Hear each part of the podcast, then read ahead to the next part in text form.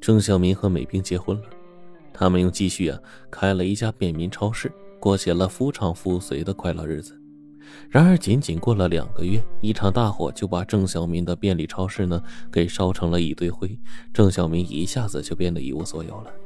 没办法，只能靠出卖体力到工地上去当小工，靠着微薄的收入维持生活。一天晚上临睡之前，美兵倚在小明的怀里，娇羞地告诉他自己怀孕了。郑小明一听，喜得紧紧搂着美兵，哈哈大笑，连声说：“我要当爸爸了。”然而，随着美兵的肚子一天天大了起来，郑小明的心情却是越来越沉重。他想，美兵要补充营养，以后孩子要住院，孩子生下来要买营养品，这些都得花钱。可是自己在工地上累死累活，只有可怜的一点收入，刨去日常开支，已经所剩无几了。为了挣钱，郑小民找了一份兼职，每天多干三四个小时，人呢也是累得瘦了一圈。可是那点收入也只是杯水车薪呢。看着郑小民日渐消瘦，美兵心疼的劝他说：“小明哥，你不要这么拼命了，累垮了身子的。”小民抚摸着妻子日渐隆起的肚子，叹了口气说：“ 美兵，你跟着我受苦了。”美兵说：“小明哥，你在我身边，再苦的日子也甜。”下班之后呢，张小民踏着夜色，拖着疲乏的身子回家。经过立交桥的时候，看见角落里坐着一个很面熟的乞丐。小民走过去仔细一看，竟然是黑狼。黑狼抬头也认出了郑小民，他跳过来，冲着郑小民一边傻笑一边说：“火，火！”郑小民他是一斗顿生啊，想问个明白，可是黑狼呢，除了只会说火之外呢，就会傻笑。郑小民看着这个昔日不可一世的冤家，如今痴痴呆呆，只能当乞丐了却残生，心中不禁是感慨万千呢。第二天一下班。郑小民就打电话约土豹出来喝酒，向他说了遇见黑狼的事儿。土豹听完之后，脸色凝重的说：“黑狼是间歇性的痴呆，时而清醒，时而糊涂。他向你说火，莫非他知道你超市失火的原因？但是两个人猜来猜去呢，也不明白个所以然。时间一晃，美兵已经怀孕五个多月了。”这天深夜，美兵突然喊肚子痛，吓得小民急忙把他送进医院。医生说这是营养不良造成的妊娠反应，以后要少动，多补身子。从医院回来之后呢，郑小民是心情沉重，陷入了沉思，彻夜不眠呢。第二天，郑小民毅然决然的敲响了飞哥办公室的门。飞哥坐在宽大的老板桌后面，冲着郑小民拍掌说。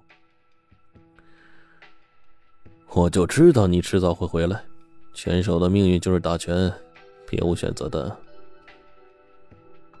郑小民直截了当的说，他要挑战拳王，并且愿意签下生死状。飞哥也答应安排，三个月之后比赛。临走的时候，郑小民向飞哥预支了一些出场费。郑小民告诉土豹自己要挑战拳王的事，土豹是一巴掌。呼在了郑小民的脸上，就骂道：“你小子他妈疯了！你这找死！你难道不为美兵想想吗？”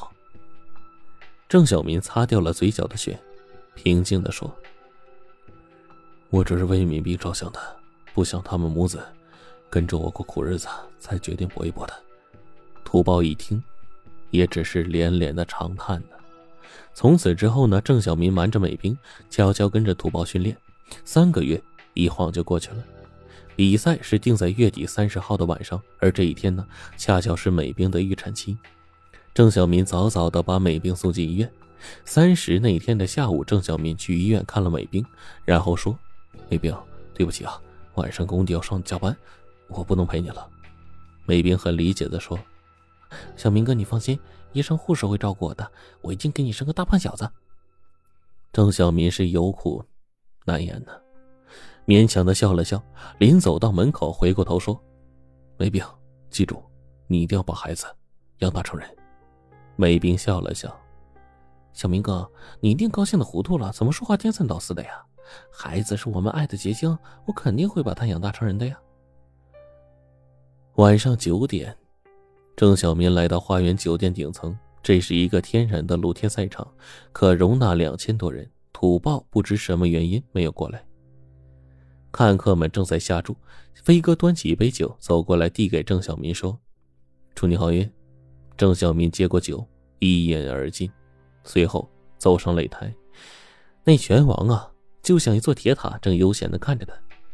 激战开始了，一交手，郑小民就感到一股巨大的压力。拳王的一记左摆拳，郑小民呢用右手一挡，一股巨大的力量竟震得他退了好几步。郑小民只得使出绝招铁砂掌，可是这一运气，竟发现气运不上来。惊惧之下，扭头看飞哥。飞哥正冲他坏笑呢。原来飞哥在酒里下了药，看客们都知道郑小民的铁砂掌了得，大部分也都下赌注他赢。如果郑小民赢了，飞哥会赔很多钱。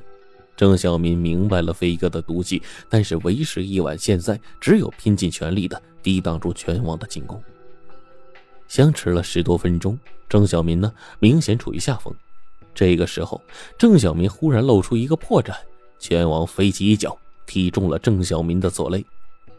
郑小民听见肋骨断裂的声音，惯性使他倒在地上，阵阵钻心的疼痛袭击而来。这个时候，郑小民听见台下的观众发疯似的狂叫：“杀死他！杀死他！”拳王向他走来，沉重的脚步声震得擂台直抖。郑小民挣扎的站起来，拳王挥起一拳击中他的太阳穴。郑小民顿时是头晕目眩，整个人像断线的风筝向后飞去了。他感觉大量的热血从鼻子、嘴里、眼睛里流了出来。在落地的一刹那，他看见土豹领着警察冲了进来。土豹直奔郑小民，抱起他，声泪俱下的喊道：“小明，我还是来晚了一步啊！”原来那天土豹听了小明的话。就悄悄地找到痴呆的黑狼，帮他治病，想从他嘴里了解关于火的真相。那天晚上，奇迹出现了，黑狼恢复正常。他说：“郑小民的超市就是飞哥派人放火烧的。那天晚上，他刚好就睡在附近的角落，并且当时正好没有发病。土豹急忙报了警，警察的高度保密下，由土豹带领着直冲花园酒店抓人。”郑小民张嘴想说什么。